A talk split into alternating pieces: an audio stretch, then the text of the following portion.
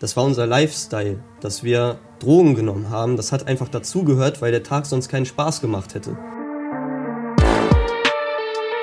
Alles, was mit ihnen endet, Amphetamin, Teledin, Nikotin, Kokain und Nadine, meine Ex-Freundin, ist auch der Teufel. Nein, das ist echt ein Spiel mit dem Feuer. Und Ich habe das schon immer so gesehen, dass du irgendwann den Absprung finden musst. So. Außer Smoken ist okay, Baby. Ja, du, das ist bei mir wirklich abgelaufen wegen der Paranoia. Hey, schön, dass ihr dabei seid bei einer neuen Folge von Perspectives. Ich bin Claudia Kamit und auch heute habe ich mir wieder zwei großartige Gäste eingeladen. Wir reden über ganz unterschiedliche Themenkomplexe und ich glaube, heute werden wir zum Teil auch ein bisschen diskutieren. Zum einen freue ich mich sehr, dass er da ist. MC Boogie. MC Boogie. Er ist ein Unikat des Berliner Hip-Hop-Untergrunds. Selbst bezeichnet er sich auch gerne als lyrischer Hooligan und der Atzenkeeper.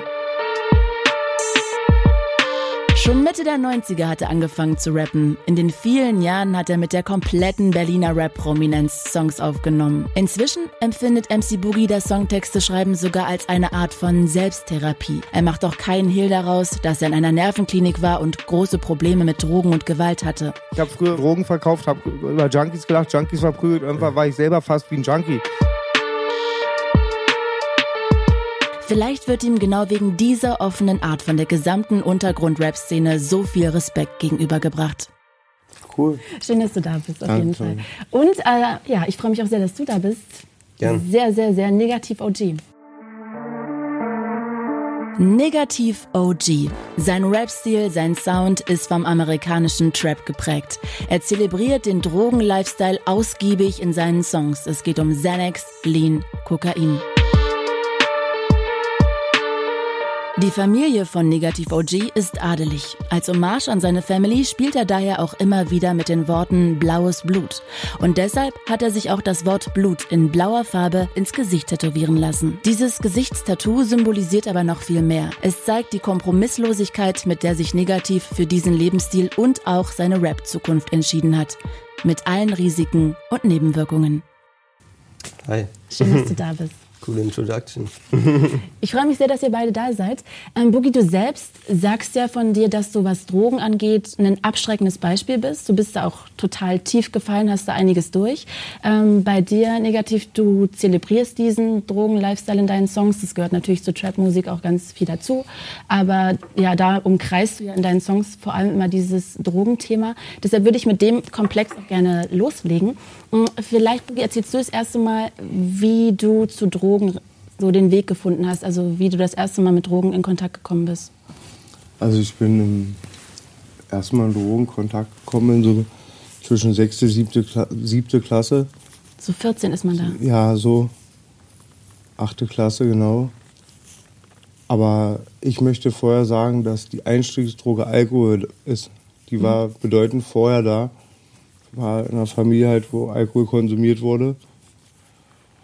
Und dann hat man schon mit 11, 12 sich oben auf der Hochetage da mal, ja, meine ersten Exzesse, das muss ich mal auch unterstreichen, hatte ich mit Alkohol. Ne? Ich kann mich immer noch erinnern, hab ich, hast dir halt ein Glas Amaretto abgefüllt, klatscht dich weg, rauchst du und dann Cannabis kam dazu. Das habe ich erstmal als mega, als Bomb, macht mich müde, rauche eine Bon, bin K.O. Ja, und dann halt, ähm, Wann warst du denn das erste Mal betrunken?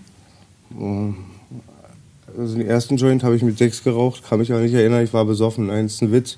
Ich schätze so mit zehn, elf. Elf, ja. Ähm, auf jeden Fall, ähm, es kann überhaupt nicht die Schuld meiner Eltern geben. Also das möchte ich darauf lege auch großen Wert, wenn was immer das umfällt. Außer halt, dass halt Alkohol in meiner Familie auch getrunken wurde.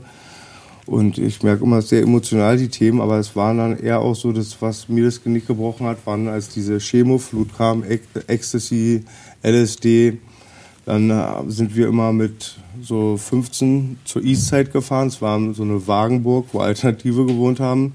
Wir kannten halt, wir haben damals schon gepusht, also wir waren halt kleine Dealer halt alle. Und was, wir hatten Zeug wie Haschisch, Gras, Speed und so eine Sachen, aber wir haben uns dann immer dieses LSD geholt. Und da sind die ersten kaputt gegangen, also suizidal und voll abgeflogen. Dann habe ich irgendwann einen Cut gemacht. Mit 18 habe ich dann gesagt, auch keine Alkoholexzesse probiere ich mehr, weil ich hatte mit Großfamilien einen Riesenkonflikt im Club. der auf Alkohol zurückzuführen war, mhm. wo ich dann fast zwei Tage im Koma war. Wegen Alkohol? Nee, ja, weil ich mich dementsprechend, also Alkohol ist der größte Genickbruch halt, das, wenn man dann trinkt und sich schlecht benimmt und, und Konflikte gerät, diese Hemmschwelle, da sind bei uns die schlimmsten Sachen passiert, von Stechereien mit Todesfolge. Es war grausam und wie gesagt, um das irgendwie alles jetzt dir mal kurz noch zu erklären, dann war ich aber eigentlich so hm, dann stabil, war auch immer ein Sportler, habe abends immer gebufft. Das hat mein Vater auch toleriert. Bis 17, 16 habe ich zu Hause gewohnt, mhm. durfte ich buffen und ähm, kam klar mit Sport. Und dann habe ich ja mit so gegen 2000 irgendwann mal einen Pilz genommen mit den Jungs. Und dann bin ich richtig drauf hängen geblieben. Mein Freund Rust hatte auch diese Pilze genommen, der war 14 Tage wach, hat sich dann vor den Zug gestürzt.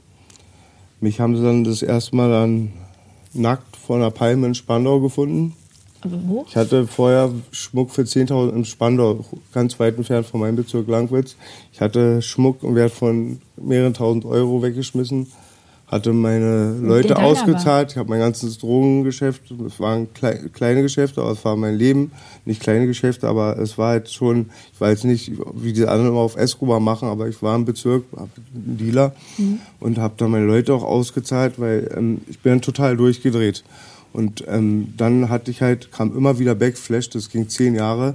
Das ist gefährlich für einen Zivilisten schon, aber bei mir war halt auch diese Vorgeschichte halt da, kriminell und in diesen Kreisen und dann von außen Fenster schießen bis mit Machete, Sturmgewehr, äh, äh Gewichthebergürtel.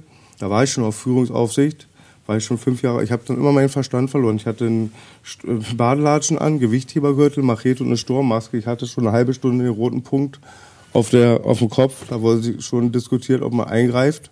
Aber stopp mal, du hast, als du was genommen hast, ist das alles passiert? Diese Backflash kam dann. Das ist, warum ich die Leute warne. Dieses LSD setzt sich im Rückenmark ab. Und du kannst es nicht kontrollieren. Du konsumierst es, kommst da runter, aber du kriegst hier Backflash. Die kommen immer wieder. Mhm. Das ist halt auch für jeden, der nicht Scheiße da machen würde, der dann am, am Steuer sitzt, der fährt eine Menschenmenge rein.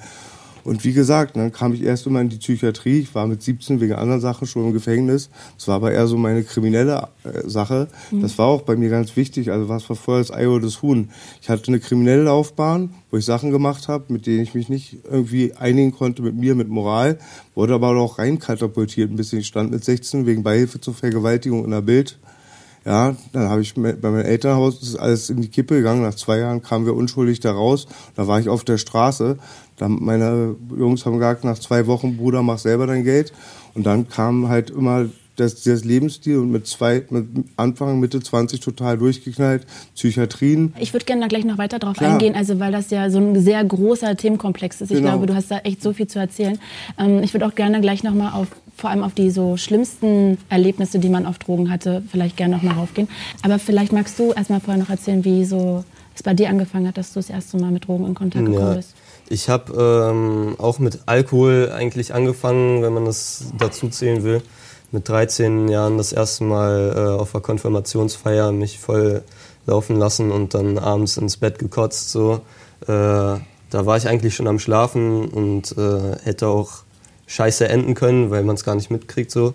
Aber dann habe ich mit, ähm, mit 15, 16 habe ich an, angefangen zu kiffen und dann kam auch Teile dazu und dann nach einem Jahr später kam Koks dazu und dann kam Sans dazu, also Xanax, Alprazolam, Benzus an sich und ähm, ja, über 2 CB, auch ist ja LSD in kürzer quasi, Horrortrip geschoben, Opiate, Tramadol, Krampfanfall gehabt, äh, also fast gestorben.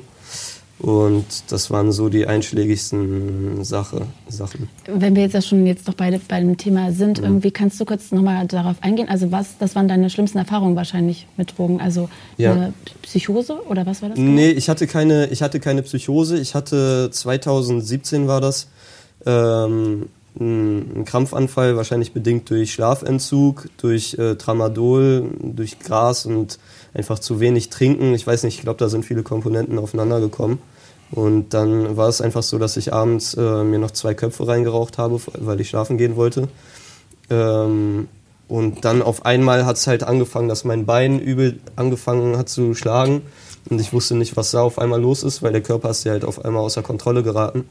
Und dann ähm, ging das über den ganzen Körper, dass ich solche Ausschläge hatte und gar nicht mehr wusste, was los ist und teilweise auch einfach so abgedriftet bin, dass ich an gar nichts mehr gedacht habe. Also so, ich weiß im Endeffekt bis heute nicht, was es genau für ein Anfall war, weil ich war durchgehend wach und er hielt fast zehn Minuten und äh, ich wollte halt versuchen, mich zu beschäftigen und so zu tun, als werde das gerade nicht wirklich passieren. Bin aufgestanden, habe versucht, normale Dinge zu machen. Es hat mich fast von den Beinen gerissen und äh, ich habe im Endeffekt nicht den Krankenwagen gerufen. Weil nicht? Also das wäre das Erste, was ich getan hätte. Ja, ja, ja, ja. Ich war mit einem Freund und wir waren halt einfach wie alt war ich da? 19. Äh, und ich habe halt einfach nicht nachgedacht äh, darüber. Ich dachte, das wird schon weggehen. Es ist zum Glück auch weggegangen. Und ähm, ja, natürlich hätte ich einen Krankenwagen rufen sollen, aber das haben wir einfach nicht gemacht, weil wir diese Re Situation für so unrealistisch gehalten haben. Das kann jetzt nicht passieren. Es wird schon weggehen. Und ein Glück ist es auch so gekommen. Aber ähm, haben, wir wollten danach auch einen Krankenwagen rufen, aber im Endeffekt haben die einem dann nur gesagt, so, dass du, wenn du einen Anfall hast, dass du da direkt hingehen musst, um die Hirnströme zu kontrollieren. Das äh, war dann alles nicht mehr nötig quasi oder es war zu spät dafür. Und deswegen ähm, ja, ist das so geendet und das hat mir im Endeffekt auch das Kiffen kaputt gemacht. Ich habe zu dem Zeitpunkt vier Jahre stark gekifft, von morgens bis abends quasi, auch so, dass man schon teilweise extra Pausen gemacht hat, damit man überhaupt was spürt vom Gras wieder. Und das hat mir das Kippen, äh, Kiffen kaputt gemacht, insofern, dass ich seit diesem Augenblick immer Paranoia hatte, dass wenn ich kiffe, weil ich war ja auf Gras zu dem mhm. Zeitpunkt des Anfalls. Du verbindest das quasi so damit, dass genau, das der Auslöser war. Einfach, ist, ich glaube nicht mal, dass Gras alleine der Auslöser war. Ich, seitdem ist es, hat es einfach nur das Kiffen für mich kaputt gemacht, dass wenn ich rauche, ich einfach nicht mehr es triggert dann sozusagen. Es triggert die, Angst, dass sowas mhm. wieder passieren könnte, dass der Körper wieder aus der Kontrolle gerät. Und äh, hat mich auch eine lange Zeit gekostet, bis ich dann wirklich von starker Kiffer zu wirklich einsehen, dass es gar nichts mehr bringt und das Verlangen nach Kiffen abzustellen, hat es mich anderthalb Jahre gedauert, weil du danach in so einer Phase bist, wo du es nicht, auch nicht wahrhaben kannst, dass jetzt dieses Kiffen, was du immer gemacht hast seit deiner mhm. Jugend, dass das jetzt auf einmal ein Ende hat, weil es einfach immer, wenn du es tust, es dir schlechter geht. So. Deswegen, jetzt bin ich an einem Punkt, ich kann ein paar Mal an einem Joint ziehen, aber es ist nicht so, dass ich mir wie früher ganze pure Joints äh, von Anfang bis Ende reinziehen kann. Allein. Das war die einzige negative Erfahrung oder hast du noch eine andere? Nee, danach, danach war es so, das war halt äh, in diesen anderthalb Jahren, wo ich es nicht einsehen wollte, dass es mir nicht gut tut, habe ich, äh, da war ich in München bei einem Homie und der hatte so eine so eine ganze Konstruktion für Dabs mit Vakuummaschine und alles. Das Was sind Dabs bitte? Dabs sind ähm, hochprozentiges äh, THC-Öl äh, oder okay. Wax. Äh, ich glaube, nee, es war schon, ich glaube, es war Verstehe Wax. Ich, Jedenfalls sehr hoch, äh, hochdosiert quasi. Ich habe das geraucht, weil ich einfach schon immer mal einen Dab rauchen wollte. Auch mit diesen, mit diesen Bongs, äh, wo du das erhitzen musst mit einem Bunsenbrenner und dann die Bong rauchen. Und ähm, ich dachte, das wird schon gut gehen so. Und am Endeffekt war es dann so, dass ich so high war, dass äh, als die Jungs mit mir reden wollten, dass ich antworten wollte, aber ich konnte nichts rausbringen. Und da habe ich dann natürlich auch wieder Panik bekommen und dachte, okay, was, wenn das jetzt in eine falsche Richtung geht, hat mich abgelenkt, ist zum Glück nicht passiert, aber das war, glaube ich, so mit meinem 2CB-Erlebnis das, wo ich am nächsten an der Psychose drauf, äh, dran war. Weil auf 2CB hatte ich auch ein ähnliches Erlebnis von fünf Tage Realitätsentzug, wo du dann wirklich nicht mhm. mehr wusstest, was echt ist und was nicht echt ist. Mhm. Und nicht wie in das weiß man dann fünf Tage lang am Stück nicht oder weiß man das retrospektiv betrachtet, fünf Tage nicht? Nee, retrospektiv betrachtet auf jeden Fall, aber ich wusste auch zu dem Zeitpunkt, die Wirkung hält ja an sich nur sechs Stunden aktiv bei 2CB. Das heißt, der eigentliche Trip hält nur sechs Stunden. Aber bis dieses äh, 2CB aus seinem Körper raus ist, vergehen noch mal einige mehr Stunden und du spürst halt Nachwirkungen. Und für mich war es dann, nachdem der Haupttrip fertig war, war ich angekommen in der Realität, aber habe sie nicht mehr als real empfunden, sondern als ein Videospiel. Das ist so, du musst dir vorstellen, das ist dein Sichtfeld, so, das, was wir sehen, das ist unser Sichtfeld. Und ich war dahinter irgendwo. So, es war, als ob ich auf den Monitor gucke und ich GTA zocke. So. Und äh, in der Zeit habe ich mir natürlich Sorgen gemacht, dass was, wenn das nicht weggeht, dieses Videospielgefühl, weil dann wäre ich durchgedreht. Weil dann, das, das wäre einfach zu viel gewesen. Zum Glück ist es nicht so gekommen und deswegen würde ich auch niemals wieder irgendwelche psychedelischen Substanzen nehmen, äh, weil ich einfach viel zu viel Respekt äh, davor habe was dann mit dir passieren kann. Aber was ich so nicht so richtig bei euch beiden verstehe, also ich glaube, ich habe eben auch voll gesprengt, nur dass du weißt, wer hier sitzt. Ich hatte 20 Psychosen, ich war fünf Jahre in der Psychiatrie, mhm. anderthalb Jahre vor Morbid direkt in die Forensik, wurde meine Sicherheitsverwahrung diskutiert. Ich war der einzige Nicht-Sexualstraftäter, der zehn Jahre Führungsaufsicht hatte. Und ich habe eben das gesprengt, das war gerade zu viel. Ich bin nicht der Typ, der dann sonst so gleich den Rahmen sprengt. Aber nee, ich würde ich genau auch sage, es kann man, man ich kann, ich kann dir gar nicht das so den ganzen Lebenslauf sagen. Ich weiß, das ist wahnsinnig Du musst immer jetzt direkt fragen, weil. Das mache ich auf genau, jeden Fall. Aber was ich jetzt gerne an der Stelle trotzdem mal kurz fragen würde, weil, also ich habe noch nie in meinem Leben chemische Drogen genommen. Ja. Einfach auch, weil ich viel zu viel Angst davor habe. Und wenn ich jetzt mir vorstelle, ich habe so ein schlimmes Erlebnis wie du oder du, mhm. dann würde ich doch erst recht die Finger davon lassen. also wieso Fall. macht man das dann weiter? Ja. Äh, bei mir liegt das einfach erstmal an meinem Umfeld und dass ich jahrelang diese, diese, was heißt jahrelang, ist jetzt bei, bei Boogie ist das ein anderes Zeitverhältnis als bei mir. Ich bin jetzt 23 ähm, und nehme chemische Sachen seit 17, 18 ungefähr. Ich habe das einfach in meinem Verhältnis mit meinen Homies, das war unser Lifestyle, dass wir Drogen genommen haben. Das hat einfach dazugehört, weil der Tag sonst keinen Spaß gemacht hätte. So und wenn du das so tief, so in deinem Kopf drin hast, dass, dass wenn dann sowas kommt, dass du einfach in Unglauben bist, dass sich jetzt alles dadurch verändern könnte, auch wenn du merkst, ich kiffe jetzt weiter und es geht mir schlechter danach, du kannst es nicht wahrhaben. Und da gehört auch wahrscheinlich einfach Unreife dazu, dass man, dass man dann denkt, okay, wenn ich jetzt, ich habe diese Drogen, das heißt, Gras muss ich runtersetzen, bis es wirklich aufgehört hat. Und jetzt brauche ich auch keine Joints mehr kiffen, so wenn mir die angeboten werden. Ähm, ich hatte allerdings auf verschiedenen Drogen nie schlechte Erlebnisse und wo ich mir einfach beweisen wollte, dass das weiterhin so ist und dass mein Körper jetzt nicht komplett oder meine Psyche nicht komplett gefickt ist, habe ich halt absichtlich wieder Drogen genommen, nicht genau diese Drogen, aber um mir zu beweisen, es ist alles okay mit mir. Weil ich mhm. hatte wirklich Angst, dass dann Dinge vielleicht nicht mehr ganz so okay mit mir sind. Und äh, im Endeffekt ist es einfach so, dass ich dann bestimmte Substanzen einfach weitergenommen habe. Wann hattest du das erste Mal Angst um dich? Äh, mit sechs, als ich meine erste Schießerei gesehen habe. Ich bin ja ähm, ähm geistig erkrankt eigentlich auch schon ähm, vor meiner Kokainzeit und so und auch vor den Psychosen nicht geistig erkrankt, aber war wenn es posttraumatisch oder immer auch ein bisschen so, wo die Eltern auch voll oft konfrontiert wurden, also zu Hause alles in Ordnung und so. Ähm, ja, ähm, ja, so, ähm, ich sage erstmal, ich komme aus einer anderen Generation. Ich bin aufgewachsen in der Hood. Und da war immer das Koks und so war für Schwächlinge. Also wir war negativ. Wenn du gebufft hast abends, wir waren mal im Gym, wollten keine Drogen nehmen. Es war diese experimentelle Phase. Dann mit 16 habe ich dir gesagt, oh, LSD. Mhm. Dann irgendwann uns wurde es überhaupt nicht glorifiziert halt. Ich wurde halt, meine schlimmste Sucht war mit Kokain. Zu den LSD bin ich wie du, halluzinogene Sachen. Es ist so viel passiert. Meine Freunde haben sich darauf getötet ich bin dadurch erkrankt, zehn Jahre. Leute sehen mich oft, ich habe das Musikgame verschlafen oder irgendwas. Das ist nicht so. Ich war einfach mal zehn Jahre auf Eis gelegt. Aber lass uns doch mal kurz, darüber genau Ja, weil du mich gerade fragt. Ich sag dir das hm? ja. Ich sag den Kleinen, die ich im Bezirk trainiere, die ähm, sage ich denen so Beispiele, bevor ich LSD nehme, lutsche ich lieber einen Schwanz. Dann gucken die mich so an, weil sie wissen eigentlich, bin ich heterosexueller, mach sowas nicht. Dann gucken die mich so an, das will ich auch. Dann sage ich denen, vielleicht lutsche ich auf LSD 15. Und meine größte Sucht kam in Koks, als ich dann rauskam aus der Forensik, hatte ich das Drogenprogramm und da hat sich das halt eingeschlichen, dass ich nichts nehmen konnte außer Koks, weil also mein Weed nicht nehmen sollte. Weed ist für mich Medizin. Das hilft. Habe eben gerade einen Joint geraucht, das nehme ich zum Klarkommen. Ich sage, ich bin clean, rauche aber Weed.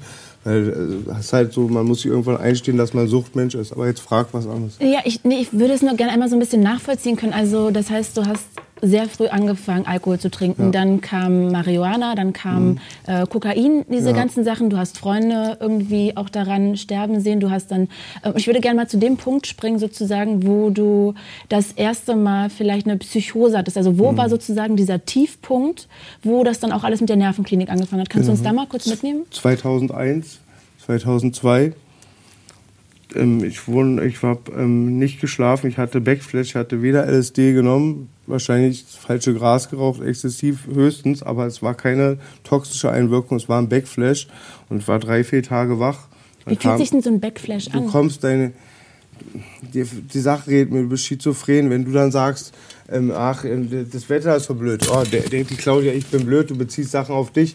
Bei mir war es halt äh, diese Sachen, da ging eine Sache in meinen Kopf, damals ich nicht verarbeitet hatte. Es war eine ganz verrückte Geschichte, ja, für die, die tut mir heute immer noch leid. Ich habe ganz wenig Leute verletzt, wehgetan und nie einen kaputt gemacht, der nicht dran schuld war. Mhm. Aber ich habe einfach mal so einen Hausmeister von der Grundschule richtig kaputt gemacht, der ist querschnittsgelähmt, also konnte sich nicht mehr bewegen. War eine Schule, die, wo diese Sache mit der Vergewaltigung war, das habe ich nie verarbeitet, weil es hat meiner Familie, hat mich zu einem Gangster gemacht. Ich hätte auch vielleicht studiert oder so. Da, da wurde ich reinkatapultiert. Und du hast den Hausmeister Ja, ich bin in diese Schule gegangen. Ich habe drei Tage. Es kamen mal diese Bilder von früher. Meine weinende Mutter, die sagt, ich habe keinen Vergewaltiger aufgezogen. Das hat mich zerrissen. Dann bin ich zu dieser Schule gegangen. Ich war damals ein Gangster im Bezirk. Das war genau der Mord, wo ich meinen Verstand verloren hatte. Alle wussten, ich habe Waffen. Der ganze Bezirk hat eh schon Angst vor mir und meinen Jungs. Dann gehe ich da erstmal rein äh, mit Shorts, dass die nicht denken, Amoklauf. Also voll behindert in der Schule. Dann hält dieser Hausmeister mich fest. Ich wollte eigentlich mit dieser Lehrerin reden. Vielleicht Gott sei Dank habe ich es nicht getroffen getroffen, die damals das inszeniert hat, so alles. Und dann habe ich den Hausmeister halt nur einen Kopfstoß gegeben. Und dann bin ich da geflüchtet. Ein Kopfstoß halt. So. Aber ich bin halt ein kräftiger Junge, damals 130 mhm. Kilo, das tut schon weh. Und das war deine Schule, oder? Meine alte Schule, genau. Okay. Vorher habe ich meine Kette weggeschmissen, die eine. Dann haben sie mich irgendwo, weil ich ja dann auch immer durch die kriminelle Energie habe, bin ich noch bis Spandau gekommen, zum anderen Ende der Stadt, bin mit Shorts geflüchtet im Winter und dann kam dauernd diese Backflash. Dann habe ich aus dem Fenster geschossen. Irgendwann konnte man auch mit mir keine Geschäfte mehr machen. Ich konnte nichts mehr führen, weder eine Firma. Es kam diese Backflash, ich habe Verwandten geschlagen. Ich habe mich nicht in, in, Kontrolle gehabt. Ich wurde gesteuert. Ich weiß, Filmrisse komplette. Das Schlimmste ist, wenn du dann mit den Dogs im Hut bist, den Habibis und den verrückten Arzten, die eh schon durch sind, der, die, die, die fällt es manchmal gar nicht auf. Ja, und dann trinkst du noch Alkohol, das größte Gift, und dann passiert nur Scheiße, passieren die schlimmsten Sachen, wo ich gar nicht so detailliert drauf eingehen möchte. Und aber woher kam die Backflash? Von welcher Vom Droge? LSD. Das, LSD. Das, ich habe einen LSD-Pilz genommen, das wurde damals in so Duftkissen verkauft in einem Headshop. Ihr kennt es bestimmt. Ja. Die sagen, es ist ein Duftkissen, aber es ist kein Duftkissen, du schnellst auf, frisst die Dinger.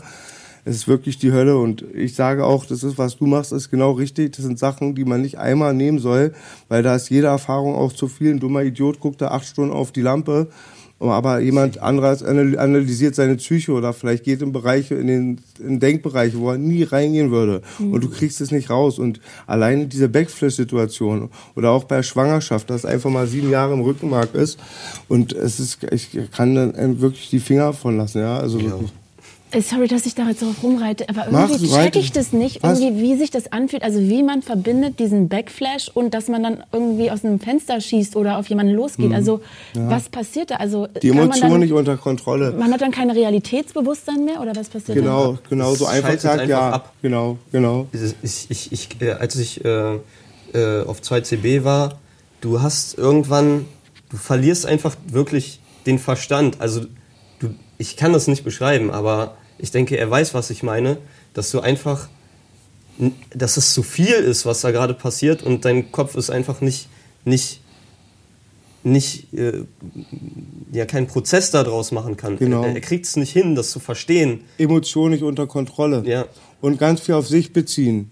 Mhm, okay, also egal was ich sage, du denkst immer, ich sage was Negatives über dich kann aber auch alles mögliche. Ich krieg's, okay. ich habe eine andere Wahrnehmung als du. Okay, und ich okay. bin eher sehr ein spiritueller Mensch, weiß ich mittlerweile. Ich spüre Aura, ich bin auch sehr spirituell, manchmal mit Gott und je nach heiligen Schriften und ich merke die Aura, ich will mich da nicht aufspielen. Ich war Türsteher. Ich sehe nach einer Sekunde, ob der Gast die Flasche mal runtergefallen hat, weil er ein Tollpatsch ist, oder ob das die Eröffnung ist für Streit. Ich sehe das mhm. leider, ziehe ich auch von meinen Homies das Neger, ich merke das. Und das, dieses Durchknallen, wo ich dann auch diesen Hausmeister gehauen habe, das, das, der Backflash ging ja zehn Tage. Und äh, der Flash von den LSD und ich war im Stripclub und damals war ich der Mann im Stripclub, hatte alles auf einmal sehe ich zum ersten Mal, ich bin ja so durchgehalten, weil ich habe dann ganz viel hinterfragt. Da war aber schon ein junger Mann, der ziemlich viel gemacht hat. Und ich sehe, wie die Frauen gar nicht Bock haben auf uns, dass die eher so leiden. Meine Freunde wie Tiere, du, das ist sehr verrückt, ja. Und das ist verrückt. Ich war damals mit meinem Bruder Commander. Wir hatten über zwei Brüder geredet. Der eine aus einer reichen Familie, aus, einer aus einer armen. Beide schlechte Menschen. Und er hatte, so kennst du auf LSD das, oder? Der hatte ja. die beiden Aufnahmen. Er sagt so, Boogie, Bruder, das war immer mein, meine, mein Retter in der Not. Der hat mich dann immer aufgepäppelt und mich, immer noch mein großer Bruder, der hatte dann beide echt auf der Waage. Das sind dann die lustigen Sachen, deswegen nehmen es auch viele. Ist schon lustig, wenn du mhm. irgendwo durch den Park läufst, die, du kommst dir vor wie Godzilla, weil die Bienen wie kleine F-16 wirken. Oder du bist scheißen auf dem Klo, die Kacheln kommen hoch. Das ist auch ja. lustig, aber es bleibt eine Folterung, ja. Wir haben es auch Leuten reingemacht, wenn wir die auf den Horrortrip schicken wollten. Also wir waren kleine Teufel. Oh Gott, und wenn ganz du, leicht. Das geht ganz leicht. Aber es ist auch ziemlich asozial. Das aber total. Aber wir waren wirklich, wir waren mega asozial. Das war auch der größte Cut, da ich das dann voll realisiert habe. Aber dann, bam, in einer Nacht kommt mir erstmal vor, wie ich mich versündigt habe, was ich meinen Eltern, also meiner Mutter angetan habe, alles auch. Und jetzt, wie bist du dann, wie war denn der Schritt von diesem Stripclub-Erlebnis zum. Naja, da ich dann irgendwann zu Hause war, gegrübelt habe, dann da nackt durch den Bezirk gelaufen bin, den Hausmeister gehauen habe, auf der Flucht war und bei der Palme unter bei McDonalds aufgewacht bin. Also dann, dann, dann waren Psychiatrien, da war ich meine, dann ging es jahrelang in der Psychiatrie. Die haben dich direkt eingewiesen? Ja, klar, geschlossen auch immer. Da gibt's in der geschlossenen gibt's allerdings auch Leute, die es gut mit dir meinen. Da sind auch Leute, da sind Arschlöcher, Hurensöhne, das ist auch eine große Industrie, das ist Pharmaindustrie, will ich jetzt gar nicht so daraus so weit ausholen. Aber da gibt's auch wirklich Schwestern oder Ärzte, die es echt nett meinen, die einen jungen Mann sehen, der verzweifelt ist und dir helfen. Aber spätestens nach der Forensik ändert sich das alles. Da, wo ich Was war, nach Forensik, Forensik ist die Hölle auf Erden, wo ich war. Bonnies Ranch, APP Tegel, die Kneste für Geisteskranke mit den pädophilen Menschenfressern, Mördern, SV-Trakte. Das war die Hölle. Und da war der erste Punkt, da habe ich richtig gesagt, ich muss, da war ich auch anderthalb Jahre clean. Ich hätte jeden Tag Drogen nehmen können, aber die checken dich, dann bleibst du ewig da drin. Es ging bei mir um Sicherheitsverwahrung, also dass ich da acht Jahre bis zwölf Jahre schmore. Dann gab es dieses Umdenken und ich musste mich aber analysieren. Das Wichtigste ist, um diese Drogen aufzunehmen, du musst gucken, es gibt diese Partydrogen, Leute, die sind nicht sehr gefährdet, aber die Leute, die ein Loch stopfen, da sage ich allen, die müssen erst das Loch erkennen, vielleicht während des Konsums schon sich analysieren und gucken, warum sie das nehmen.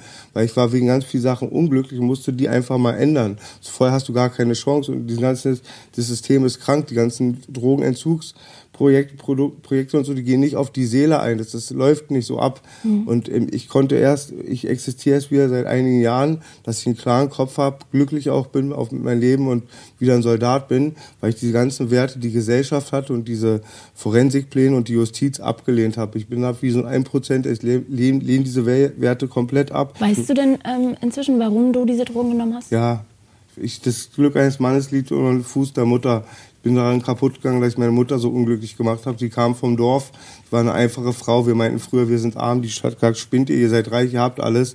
Wir haben diese Gesellschaft gesehen und haben, äh, wir waren unmöglich, undankbar und waren halt schwer kriminell. Die war Flüchtling selber, die war mega anständig.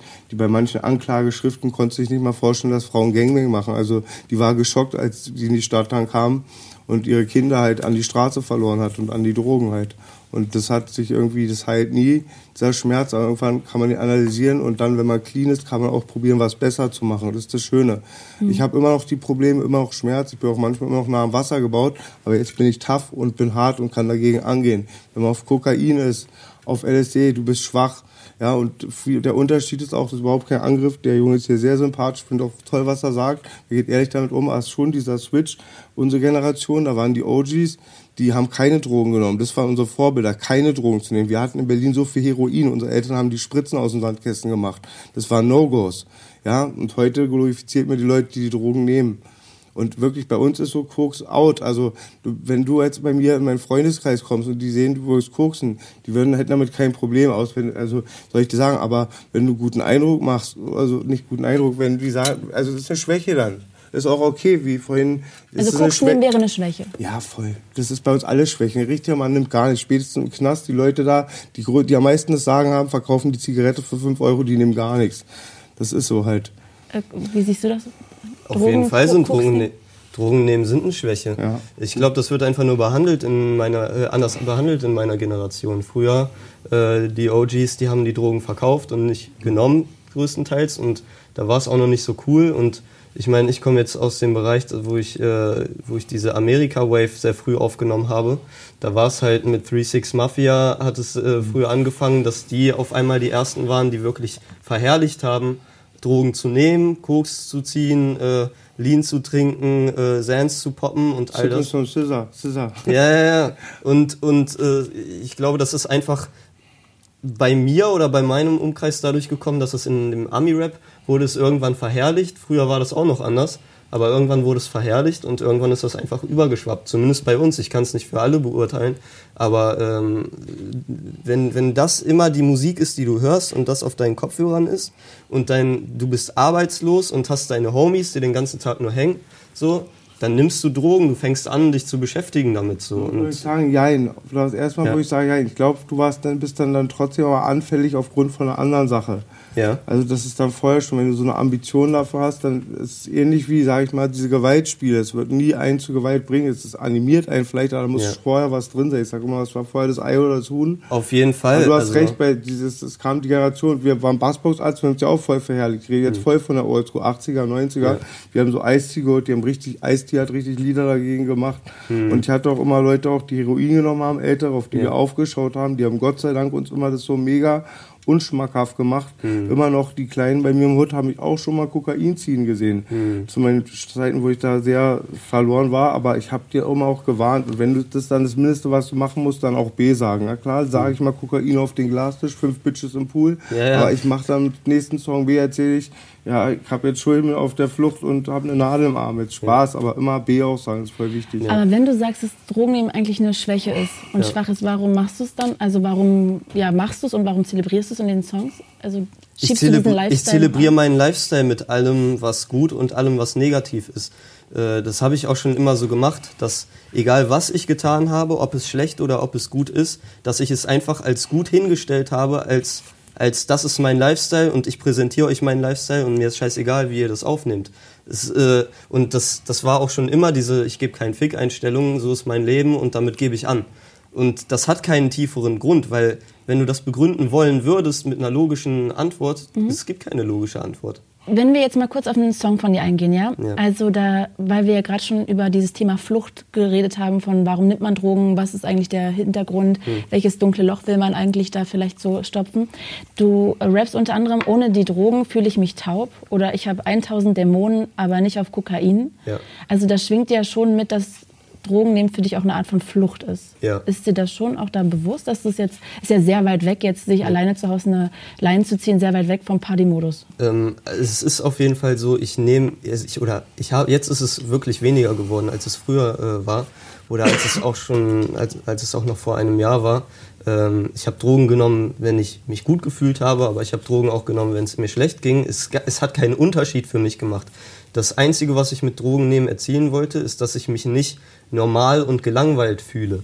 So, und äh, es, es, es gab bei mir auch einfach Nächte, wo ich alleine zu Hause vorm PC war und gezockt habe und Koks gezogen habe, einfach weil ich nicht nüchtern zocken wollte. So. Und das hatte auch keinen tieferen Grund. Und äh, dieses ohne die Drogen, da fühle ich mich taub, das ist einfach so, dass wenn, als ich dann versucht habe, mal weniger zu nehmen, oder da bin ich auch gerade aktuell dabei, dass ich es wirklich runterdosiere, dass wenn du das so lange gemacht hast, dass dir auffällt, ich kann gar nicht normal mit meinen Homies chillen, ohne dass wir jetzt was nehmen. Es ist langweilig. So. Es ist auch ein bisschen traurig und tragisch. Ge klar ist das traurig und tragisch. Äh, und ähm, ich, ich wünschte auch, es wäre nicht so. Aber auch jetzt denke ich mir noch, ey, es wäre viel, lust, viel lustiger noch äh, jetzt auf einer Nase zu sein, also jetzt nicht jetzt, jetzt, mhm. sondern allgemein, wenn man irgendwie irgendwo chillt, jetzt auf einer Nase zu sein, wäre noch lustiger. Das Ding ist, was bei mir halt so extrem ist, dass diese Nachwirkungen immer beschissener geworden sind über, über, über die Zeit und du einfach nur aus Gewohnheit es trotzdem machst, obwohl du weißt, es geht dir danach schlechter als vorher. Und das ist erstmal eine Spirale, aus der du rauskommen musst, weil du keine Ahnung, weil du erwachsen werden musst. Oder weil du, weil du einsehen musst, dass es, äh, dass das nicht, dass es keinen Spaß macht so auf Dauer. Aber ja, es ist die Langeweile einfach. Ja, ich finde es so traurig, dass man so Langeweile mit Drogen stopft irgendwie. Jetzt ist, ist es ja auch eigentlich. Also habe das habe ich nie gemacht von Schmerzkoks. Aber ich habe wie gesagt, bis 26, 27, mhm. bis ich diese Forensik verlassen habe und diese Führungsaufsicht hatte, habe ich immer dann gebufft und immer wusste, gewusst, das ist das Einzige, was mir noch gut tut, der Rest mhm. ist Gift. Dann hatte ich diese Urinkontrollen, haben wir halt Koks genommen. Und ich bin halt so ein Schmerzkokser. Ich kann mich immer, ich habe jeden Tag gekokst, ja. Ähm, Kokain, 80 Prozent von dem Kokain, was weltweit verkauft wird, habe ich gehört, geht an Leute, die regelmäßig konsumieren. Also diese Party 20 Prozent mal auf Partys ist ganz wenig von denen. Ja, ich kenne diesen Schmerz. Ich habe an der Tür gearbeitet. Ich bin am Wasser nah, nah manchmal gebaut. Ich habe geweint, hatte meine kleine Cousine verloren, auch wegen Psychiatrie. Die ist mit 13 erkrankt, mit 17 war sie tot. Das ist auch für jeden Mann ein Problem. Ich gehe damit offen um. Manchmal, ich, ich kann 100 Leute vor der Tür haben, ist mir scheißegal. Aber manchmal sehe ich ein Bild von meiner, von meinem Sohn und meiner Mutter und weine. Und es war sehr traurig. An der Tür bin ich der Mann, ich stand da mit West, das war gerade ein Konflikt. Ich weiß nicht, ich weine die ganze Zeit. Nimm eine Bahn, bam, es ist wirklich dieser Lichtschalter. Das habe ich bei Kiffen nicht. Es verstärkt meine Emotionen ein bisschen und mal vorsichtiger, mal nicht. Aber Koks echt eine harte Droge wie Alkohol. Ich kenne das auch damals, bevor ich jetzt in einer glücklichen Beziehung bin, hatte ich dann auch Schwierigkeiten, wieder so Frauen zu vertrauen und hat dann gar keinen Bock und dann einfach ein, eine ballern, da kannst du dir eine Nutte verlieben, bist auf der Reeperbahn, denkst, du hast gerade die Mutter Maria. Ja, also es ist halt eine harte Droge und dann, ich kannte das schon von damals, dass es diesen Lichtschalter gibt, hatte diesen Lichtschalter nie gebraucht. Aber da halt, als mein Kopf auch wegen LSD und so kaputt ging und wegen Straße, war halt für mich Koks auch immer die Rettung, das, was mich befreit. Also gar nicht so wegen Langeweile, sondern eher so das, was den Schmerz lindert. Ich sag auch nicht, dass ich das nur wegen Langeweile. Nein, nein, war voll. Ja. Also ich habe das genauso genommen, wenn es mir schlecht ging, dann hab, wusste ja. ich, dass wenn ich jetzt Koks ziehe, dann würde es mir besser gehen. Also. Jetzt ist es ja, glaube ich, ein Thema Drogen, was man so versucht vor seinen Eltern, wenn dann zu verheimlichen. Jetzt hm. rappst du darüber, ist hm. bei dir vielleicht möglich. Wie geht deine Familie damit um? Meine Familie ähm, hat das akzeptiert, die kennt mich. Das heißt, meine Familie hat mir immer vertraut, äh, insofern, dass äh, ich wei genau weiß, was ich meinem Körper antue. Und äh, sie konnte es halt auch nie verhindern oder hatte nie dieses Denken, dass wenn ich ihm das jetzt verbiete, dann wird er es schon nicht machen, weil das passiert halt meistens nicht und dessen waren die sich auch bewusst. Und natürlich finden die das nicht, äh, nicht gut, aber sie haben es akzeptiert, aber genauso wissen sie auch, dass ich jetzt auf einem Weg bin, der schon ganz anders ist, als er vor zwei Jahren noch war. Würdest du gerne irgendwann gar keine Drogen mehr nehmen? Ja, auf jeden Fall. Ähm, zieht es jetzt durch, Großer. Was Hänsi nicht lernt, lernt Hans nimmer mehr. Ja, ich, ich bin, ich, äh, letztes Mal, als wir einen Koksabend hatten, habe ich äh, komplett darauf verzichtet, einfach weil ich es cool. nicht mehr, weil ich es nicht mehr will. Und das hat, war da auch der erste Abend in geraumer Zeit, wo ich gemerkt habe, ich kann auch dazu Nein sagen. Das ist voll gut schon. Ja. Weil ich sagte auch, irgendwann hast du gar keine Glücksgefühle mehr dabei, überhaupt keine Endorphine, ist dann wie Luft zum Atmen. Ja. Du wirst dann irgendwann auch sehen, was das bei allen kaputt macht. Und dann wirst du auch sehen irgendwann, dass es dann besser ist, den ganzen Tag mit normalen Endorphinen rumzulaufen, als dieses zwei Hoch Stunden so, Digga, zehn Dinger weg. Wir haben manchmal zehn Dinger Fischschuppen weggezogen, ja klar. Aber danach wochenlang halt so. Und halt, es gibt, es gibt, ich kenne keinen Profisportler, keinen, die werden, sind mal kurz Erfolg, mhm. die fahren alle den Bach damit runter, gegen ja. die Wand fahren die alle. Ich, ich, ich sehe das eigentlich auch so, weil ich, ich habe das schon immer so gesehen, dass du irgendwann den Absprung finden musst, so. Außer Smoken ist okay, Baby. Ja, das, das ist bei mir halt, das ist bei mir wirklich abgelaufen wegen, den, wegen ja, der Paranoia. Hat, ja, ich weiß. aber ich habe das wenn du mit einem gesunden Körper daran gehst, ich weiß, ja, ja. ich kenne auch diese Fläche auch von Kiffen, das ist eine komplizierte Sache. Mhm. Was würdest du eigentlich machen, wenn dein Sohn irgendwann sagen würde, hey, ich zieh mir Koks, ich nehme das Kokain. und das? Wie gesagt, ist es, ja, es ist ein Genickbruch, es ist ein Beinbruch. Ich möchte überhaupt nicht dass irgendjemand, den ich liebe, auch Leute, die ich nicht liebe, diese gleichen Probleme haben wie ich mhm. damit. Aber es ist halt klar, er hat es auch im Blut, er hat mein Blut und Spliffen ist okay. Mein Vater auch, es ist, wir rauchen Weihnachten Joints. Also ich denke mal, jeder Mann muss sich auch eine Schwäche eingestehen. Vieler macht nicht unter Kontrolle. Der eine nicht Frauen, der eine ist faul, der eine das. Jeder hat so irgendwie, jeder Mann, Frauen wahrscheinlich auch, haben ihren Dämon so. Mhm. Ich weiß mittlerweile, ich bin Suchtmensch. Und Was heißt das? dass ich abends gerne fliege. Ich bin gern weg aus der Realität. Ich bin Soldat, mach morgens auf, mach mein ganzes Ding, dass meiner Familie gut geht, mach meine Arbeit, aber abends bin ich gern weg aus der Realität. Warum? Weil die Realität ist hart. Kein Schwanz so hart wie das Leben. Ich bin da schwach. Ich, ich belüge mich ganz manchmal gerne. Und nicht belügen, aber einfach mal nicht nachdenken über den Schmerz. Und Überkommt dich das manchmal auch, diese Melancholie? irgendwo? Das ist ja nicht melancholisch. Ich sehe dann den ganzen Tag sehe ich die Sachen, die ich gesehen habe. Der eine vergisst mit einer Fernsehserie, der eine spielt Dart. Ich gehe zum Workout, halt Sport ist für mich, kann ich dir auch empfehlen, ist das tollste Mittel, um gegen alles anzukämpfen. Also auch ein Mittel. Aber wie gesagt, am Abend ist halt eine Schwäche, wie der eine gerne ein Bier trinkt. Ich rauche dann schon gerne und schlafe. Ich weiß, das ist auch bestimmt keine Vorbildfunktion. Ich sage auch immer, ich bin ein abschreckendes Beispiel. Ich schlafe gern ohne Nachdenken ein. Würdet ihr sagen von euch beiden, dass ihr abhängig seid? Ja. ja, ich, ja, ich, ja, voll, ich, ich bin nach keiner Von was denn, ganz kurz? Ich habe ja einfach gesagt, ich bin Cannabis-abhängig, aber es gibt da keine Abhängigkeit. Ich bin von nichts abhängig und allen. Ja, doch, also ich sag im Notfall, wenn es drauf ankommt, schaffe ich das ja immer, das hätte ich meine UKs nicht bestanden und die Führungsaufsicht. Mhm. Wenn es eingemacht geht, bin ich Soldat. Aber trotzdem weiß ich mittlerweile, dass ich Schwächen habe. Also ähm, bin ungern ja, abends immer auch, mein, bei uns, ich bin ungern mit Leuten, die viel konsumieren, weil ich mag das eh nicht und ich kann es dann, aber ich habe dann wirklich vielleicht, wenn du jetzt eine Stunde vor mir lang koksen würdest, mhm ähm, dann kann dann echt sein, dass nach der 61. Minute dann doch wieder irgendein Schweinhund, ach man, das ist mir dann zu dumm. Und eine Zeit lang war es auch so, kennst du das, dieses Adrenalin, wenn du siehst, das ist dann ähnlich so, wenn du Hunger hast, Diät ist vielleicht irgendwas, oder du siehst Sport und bist gerade verletzt, oder das ist dann halt so. Und am Anfang gebe ich mir nicht, jetzt kann ich wieder mit leben, bin in der Musikbranche, war Natur, das ist immer da, muss man mit umgehen können. Aber dann doch mache ich mir am liebsten einfach, wenn es gar nicht erst da ist. Das ist wie treu sein. Den ganzen Tag im Puff ist es schwer treu zu bleiben. Schöner Vergleich, Boogie. Äh, ja, würdest du sagen, dass du abhängig bist? Ähm, ich glaube nicht, dass ich nach irgendwas Speziellem abhängig bin. Ich glaube, ich bin einfach abhängig danach, high zu werden. Und da spielt nicht die Abhängigkeit nach einer bestimmten Droge die Rolle, sondern egal was es ist. Oder was heißt egal was es ist? Es ist nicht mehr egal was es ist, aber von allem irgendwie ein ja. bisschen abhängig, aber nicht von einem, einer speziellen Sache wirklich abhängig. Gibt es denn bei dir so äh, Punkte, wenn du so zurückblickst, wo du auch Drogen verteufelst? Ich weiß nicht, ob du Freunde verloren hast daran oder? Ich habe ähm, auf jeden Fall äh, Freunde süchtig werden sehen und äh, ein Freund von mir, der ist äh, jetzt über anderthalb Jahre stark Xanax abhängig gewesen der hat sich einen Blister am Tag äh, gepoppt und. Was heißt das? Ähm, also Alprazolam kriegst du in Deutschland halt in, in so Packungen, da sind fünf Blister drin, a 10, 12 Tabletten, glaube ich. Okay. Und äh, der brauchte halt einen Blister am Tag und das ist halt schon, dann bist, wenn du das brauchst, äh, dann bist du schon stark abhängig nach, nach, nach diesem Medikament. Ist Neuroleptikum? Nee, das ist ein Benzodiazepin, also gegen Angststörungen, Panikattacken und so. Ich muss drei so Dinger nehmen, wir haben zwei abgeschlichen schon, mhm. ausgeschlichen. Du setzt gerade das letzte ab, das Zyprex, da sagt dir das was?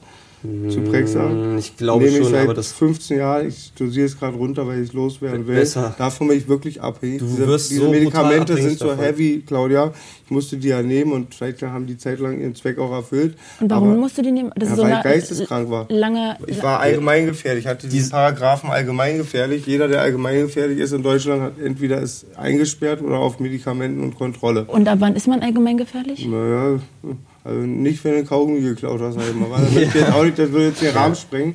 Aber diese Pharma, also Pharmaprodukte ja. habe ich die, es ist noch härter als Kokain, das meine Medikamente ich ehrlich. sind viel Und die jungen Leute sind, sehen auch immer nicht so, die, die, die sehen es nicht so als böse wie die Kapsel vom Dealer und hauen sich damit zu. Er weiß Zen, es besser. Zenix, es ist so verrückt, auch die neue Generation macht mir noch mehr Angst. Jetzt weiß ich, wie die Alten bei uns geschockt waren.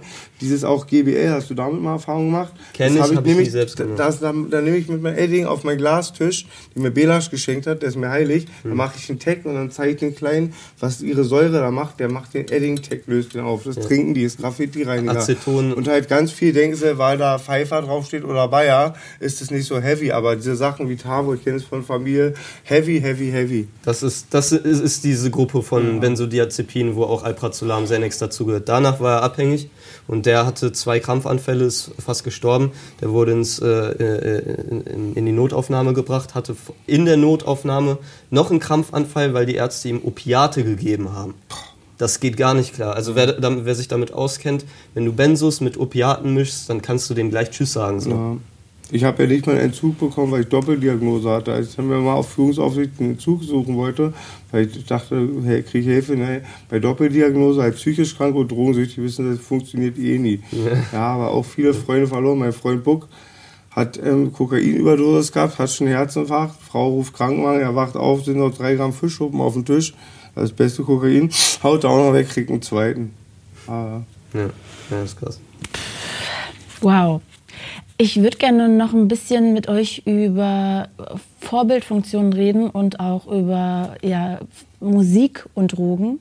Also weil wir müssen uns glaube ich ja nichts vormachen, Musik und Drogen sind irgendwie auch schon immer miteinander eng verbunden und jede Zeit in der Kunst hatte ihre eigenen Drogen und es ist natürlich ganz oft so ein teures Tauschgeschäft. Also ich glaube, viele Künstler, ich weiß nicht, ob du da ähm, d'accord bist, die fühlen sich erst inspiriert richtig durch Drogen, die können vielleicht darauf erst richtig gut schreiben. Andererseits kann das ähm, auch immer ganz schlimm enden, dass irgendwie Drogen dir das Leben nehmen, dass du daran durch ausgebremst wirst. Ich meine, in der Kürze der Zeit sind jetzt, glaube ich, Lil Peep, äh, Juice WRLD und Mac Miller alle drei an Überdosen gestorben. Super junge Rapper, alle mhm. haben sich da weggeballert und ähm, da haben ja Drogen einfach nichts Glorifizierendes mehr.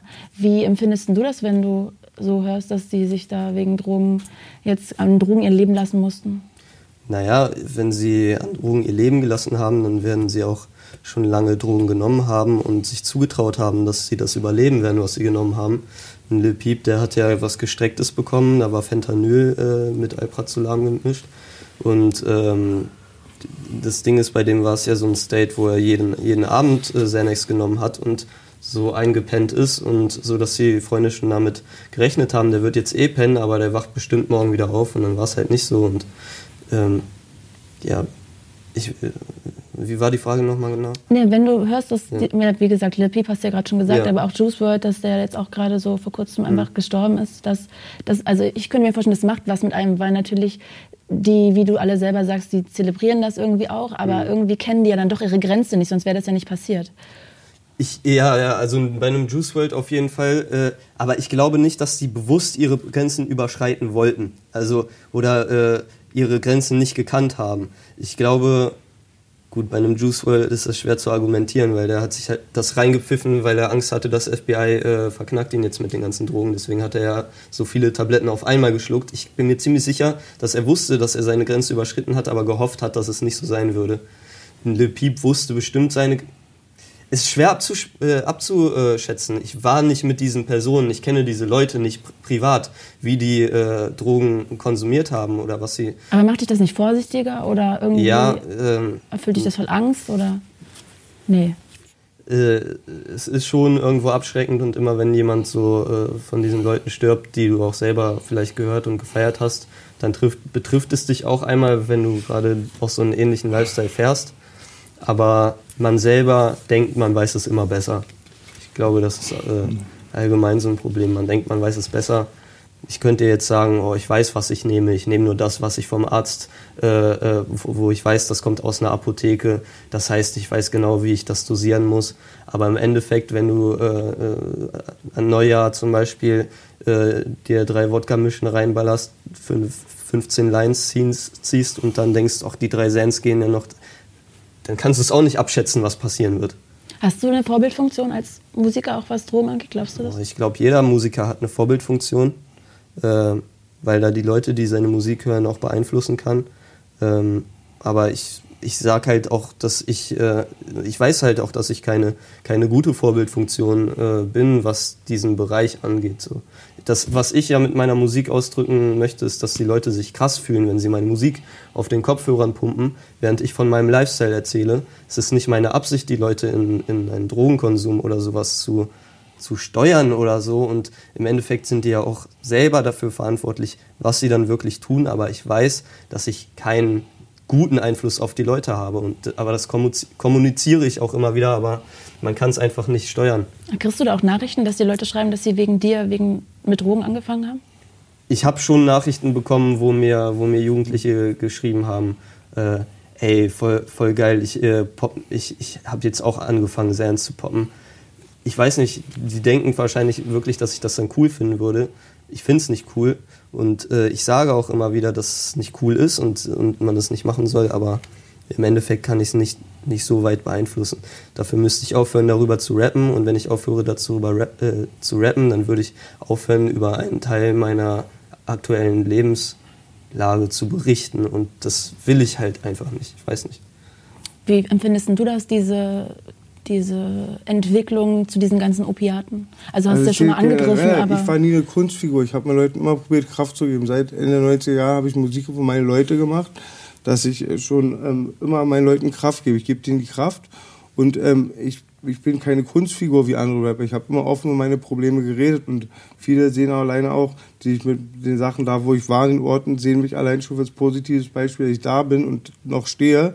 Und diese Thematiken, wo ich schwach bin, denke ich mir auch, kann ich immer zum Vorteil des Konsumenten oder des Zuhörers oder des Interviews Zuschauers machen, weil ich B auch sage, weil jeder, der einfach die Wahrheit ausspricht, vermittelt damit was Negatives. Und das mache ich immer. Ich mache nie irgendwie, dass ich mich als Action-Held verkaufe und gucke dann immer auch, gerade auch bei Interviews, dass ich die halt dann auch warne halt.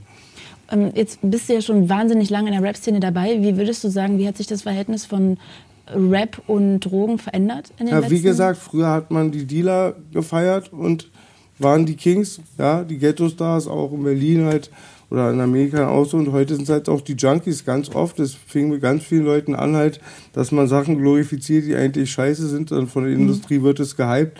Es ist affig und eigentlich jeder, der sich damit auseinandersetzt, ähm, weiß, dass es Unsinn ist und nur Kinder glauben, aber trotzdem die Leute, die halt diese Figuren verkaufen, immer noch so markttechnisch dann immer kannst du halt nicht schlagen halt. Weil die Leute wollen ja auch, der jüngere Zuschauer will ja diesen Helden sehen, diesen Gangster King, der ähm, kein Honig isst, sondern Bienen kaut und die gibt's nicht, diese Leute. Und bei den Dealern ist so. Guck mal, nicht High von eigenen Stoffen, das ist ein Tony Montana-Film, aber die sind alle drauf. Alle, die mit Heroin und Kokain fahren, sind irgendwann süchtig. Mhm. Ich habe zwei Tony Montana-Tattoos mit Mike. Das ist einfach so, das führt zu nichts. Das, das kannst du gar nicht, wenn du die Materie kennst, kann man es gar nicht glorifizieren. Ja? Es ist halt so, ungeschützter Sex mit jedem. Kann man es glorifizieren? Nein, das ist ein riesiges Krankheitsrisiko. Und wenn deine Tochter oder Sohn das macht, dann hast du einen riesen Kopf voll. Aber wenn du Litere machst, das den ganzen Tag ohne Gummi durch den Club fix, kann sich das verkaufen, findet man es lustig. Dass du ein bisschen so folgst halt, weil die Leute wollen ja auch gar nicht unbedingt, wenn sie im Club sind und dann auch diese Message rüberkommt. Du musst dich eh irgendwann entscheiden, ob du Leute flashen willst, denen was vermitteln willst oder sie berieseln willst. Ne? Ich finde es so krass, wie offen du darüber redest. Ich habe da den größten Respekt vor. Du wirkst ja auch wie jemand, der so sehr reflektiert und sehr sensibel ist. Ja, ich bin ein MC, das ist meine Verantwortung. Ich laufe jeden Tag rum, ja, und ähm, ich habe diese Aufmerksamkeit und da muss ich einfach fairerweise sagen, vor meinem Respekt vor der Welt, lass mal Gott jetzt davon aus, aber auch den Leuten was zurückgeben. Und das ist voll wichtig auch, dass die Jugendlichen auf der Straße nicht verarscht werden. Habt ihr beide ein Vorbild? Musikalisch oder im Leben? Im Leben. Schwer zu sagen. Also müsste ich, müsste ich jetzt wirklich drüber nachdenken. Okay. Ich, ich habe viele Freunde im Umfeld, auch viele Leute, wo ich mir Charaktereigenschaften aussuche, die ich toll finde. Aber irgendwann glorifiziert man auch keinen mehr so richtig, dass man irgend, es ist seit Gott und dann kommen Menschen und es gibt viele Menschen, die ich zu Tode feiere. Ich freue mich, wenn ich aufs Tupac, Big Pun, ja. Mike Tyson Poster gucke. Wenn ich zu faul bin, nehme ich mir ein Beispiel ja. meinen Freund Frauenarzt, der noch fleißiger ist als ich. Wenn ich Stress habe mit Leuten und da stehen fünf, denke ich, mein Bruder Bulli fickt zehn auf einmal.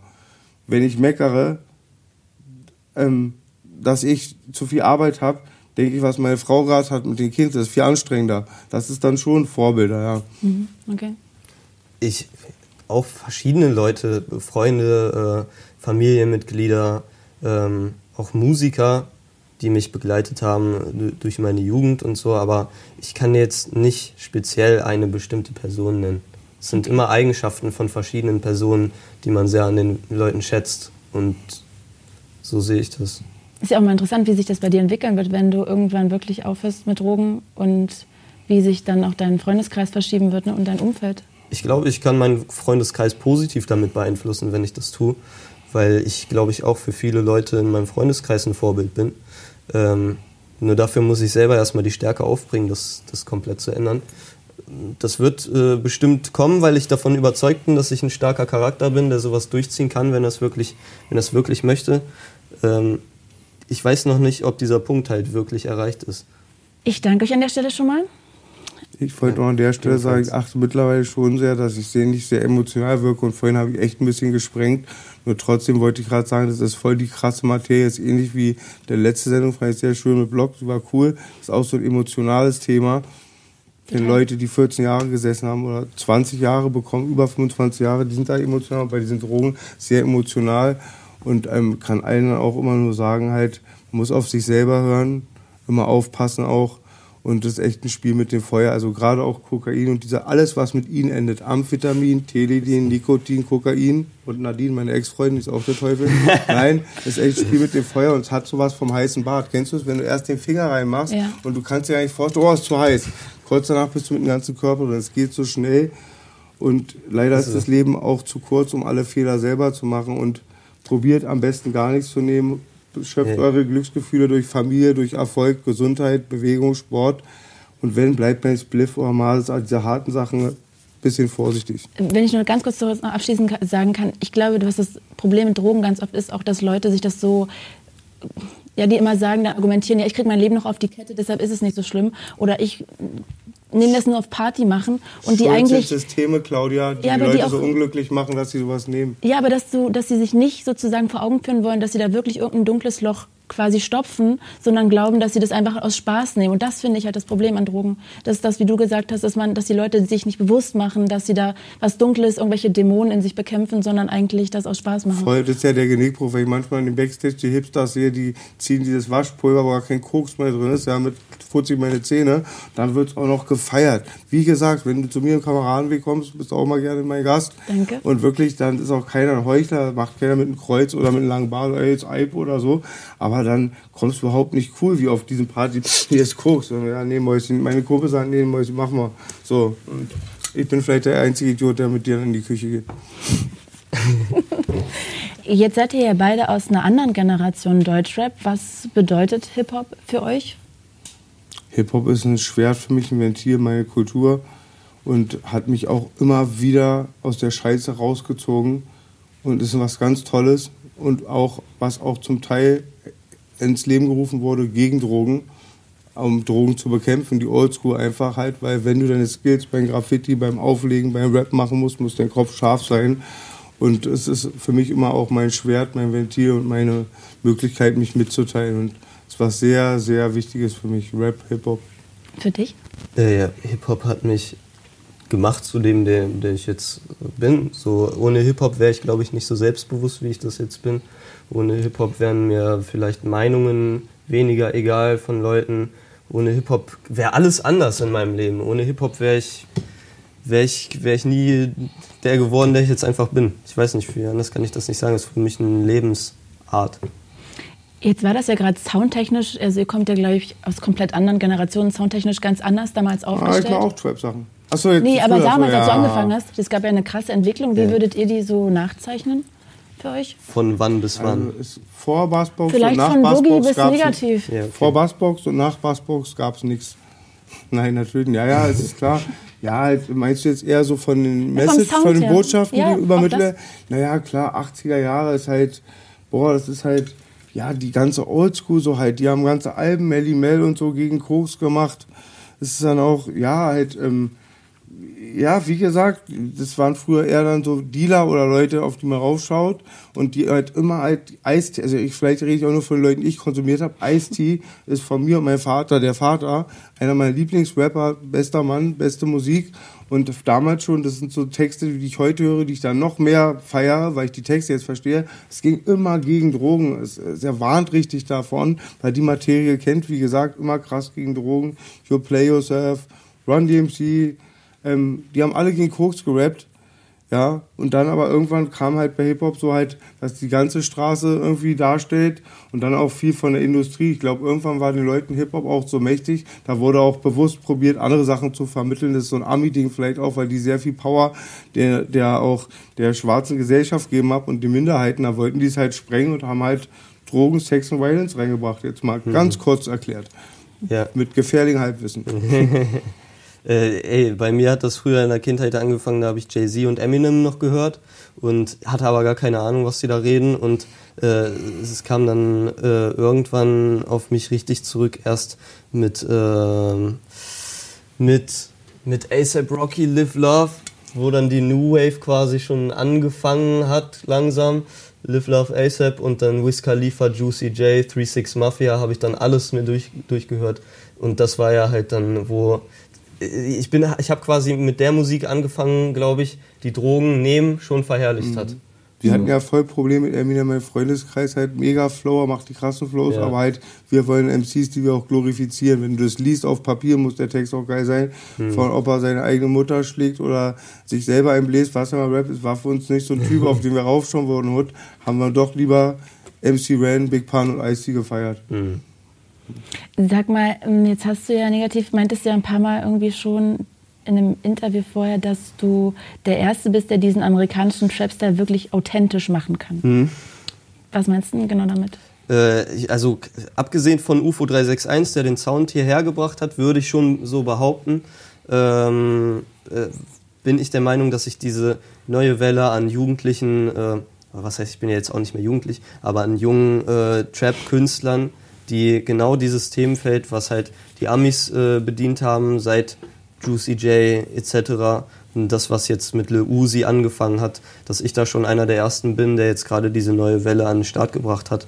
Und äh, es gibt jetzt auch schon viel mehr als mich in diesem Bereich. Und ich denke aber, dass ich, klar, ich bin noch nicht, ich bin noch nicht da, wo ich sein will, aber ich glaube, für diese Leute habe ich schon jetzt den Anfang noch mal die Ebene geöffnet, dass du, dass es Mainstream werden kann. Und das meinst du mit authentisch? Mit authentisch meine ich einfach, dass ich das lebe, was ich sage. Ich mhm. lebe alles, was ich sage. Von was rappst du in deinen Texten? Ja, von äh, Drogen, Drogen Sex, Drogen. Geld. Drogen verkaufen oder Drogen nehmen? So, wer so beides, beides. Ich habe früher Drogen verkauft, ich äh, verkaufe jetzt keine früher, Drogen. Früher, du bist 23. Ja, aber für mich ist das ja früher so. Das ja. heißt, äh, ich habe ich hab halt ähm, eine, äh, eine schulische Ausbildung drei Jahre gemacht, habe sie nicht abgeschlossen, also habe verkackt. Mhm. Und dann habe ich Drogen verkauft. Also dann habe ich Gras verkauft für zwei Jahre ungefähr, bis ich dann einfach... Ist verjährt. Ja, weiß okay. ja, auf jeden Fall ähm, ja und dadurch kam das dann dass ich äh, dass ich dass ich gerappt habe und alles was ich gerappt habe war dann einfach durch meine Lebensumstände mehr oder weniger real und ähm, so, so ist es einfach gekommen alles, was ich rappe, meine ich und äh, lebe ich. Haben nicht, haben nicht auch schon, ist kein Angriff ja. gefragt, weil ja, ich, bin noch nicht so in der deutschen Trap-Matrix, ja. aber es machen viele doch eigentlich Trap eigentlich, ja. oder? Und auch, auch welche, die authentisch sind halt so. Ja, aber, ja. Meinst du bestimmt, die gehen, meinst du, die gehen mit ich, dem Drogenthema anders um als du? Oder? Ich glaube, der Inhalt oder wie sie es sagen, für mich gehört da noch mehr dazu. Klar, Trap ist erstmal eine, äh, eine Musikrichtung, ähm, die die aus Südatlanta kommt mit bestimmter Art von Beats und einem bestimmten Art Lifestyle, den du drauf verkörperst. In Deutschland ist es halt so ein Flair macht auch Musik und ein Flair gibt's auch schon äh, macht auch Trap und ein Flair gibt's auch schon ewig und ein Flair hat für seine Verhältnisse auch sehr früh damit angefangen auf Trap Beats was zu machen. Ich sehe es aber immer noch mehr als deutschen Straßenrap, was viele dieser größeren Leute, die auf Trap Beats was machen, mhm. äh, das jetzt machen, ohne dass sie von den Amis abgesehen von der Beatwahl textlich groß beeinflusst sind. Es geht zwar auch viel um Drogen und Bitches, aber wie sie es rüberbringen und wie sie davon erzählen, finde ich, ist nochmal ein großer Unterschied zu der Art und Weise, wie die Amis das heutzutage erzählen. Du meinst so vom Vibe her? Vom Vibe her, von. Ich, es sind verschiedene Sachen. Ich glaube, ich weiß auch, dass die Leute, die in meinem Alter sind und jünger sind und die auch nur diese aktuellen Ami-Rap-Sachen hören, die würden genauso wie ich ver verstehen, was ich meine. Ich glaube, das ist eine Sache von auch von, von, von Alter und von, okay. von was du da definierst textlich. Es ist schwer, jemandem zu erklären, der nicht weiß, was ich, meine. Ich sage ja auch immer eine bestimmte Reif, was ich schätze an Liedern, wenn ich, ich mag gerne schnulzige Beats und harte Gangster ja. drauf rappen, viel gerne Rap-A-Lot und sowas mhm. und auch bestimmte halt wie bei Thematiken kannst du erst ab einem bestimmten Alter erreichen. Redet gar nicht vom Flow. Es gibt Leute, die mit 15 Absolut. schon Flow, wie mein Gott. Ich meine, Wissen auch gerade in der Staatsmatrix, liebe Alben, die mir Wissen vermitteln. Und ist dann doch Unterschied, ob du eine Meinung als 18-Jährigen, da war ich Viagra, Boogie hatte eine schlimme Meinung. Jetzt bin ich 40. Es tendiert dann immer zum mhm. anderen Menschen. Auf jeden Fall. Ähm, ja kannst mit einem bestimmten Alter noch nicht über bestimmte genau. Dinge rappen und, und find, Man macht ihnen auch viel zu viel Verantwortung an so jungen Leuten, was die Gesellschaft da macht. Er ist Künstler, man ist selber jung und das macht man woanders auch nicht. Also die, die ist es schon richtig, dass jeder eine Verantwortung hat, aber die Verantwortung, die die den Rappern immer irgendwie auf die Nase binden, das ist nicht mehr, also wirklich, da wünsche ich mir auch öfter mal, dass es bei Politikern passiert oder so. Aber es wird immer gerade, es wird ja immer was raus, wir sind ja gerade nicht dran, die Rapper. Hm. Gerade sind ja die Großfamilien auch schuld an schlechtem Wetter. Deswegen sind wir gerade mal nicht dran. Hm. Deswegen so viel dazu. Aber wenn wir jetzt gerade noch hier beim Alter sind, abschließend, was glaubst du, was können die Alten von den Jungen lernen und die Jungen von den Alten? Ach, alleine jetzt schon so, man alleine immer auch, man lernt immer, dass es immer von solche und solche gibt. Man, das, das Schlimmste ist, was passiert, ist Abgrenzung. Und einfach auch, ich weiß auch einfach, wie die Oldschooler halt, die ganzen ganz Alten jetzt so 50 sind, 55 über uns, die den Kopf geschüttelt haben, was wir da machen. Und da muss man auch immer sich so auch immer so an die eigene Nase fassen, wie man selber war. Und ich, ich mag das. Also es so, so Leute, die mein Alter sich nur mit Jüngeren begeben, so im Hut oder so, die sind bedenklich. Die wollen natürlich, oft ist natürlich, die jungen Leute kannst du immer den Held verkaufen, das ist einfacher. Aber wenn man sich austauscht, ist das schön und man each one teach one, man lernt von denen. Ich, ich, ich finde, dass äh, ich finde, an, an der älteren Generation kannst du dir auf jeden Fall einiges an Weisheit abgucken so. Und, ähm, Weisheit? Nee, nee, nicht die Weisheit, die andere Weisheit.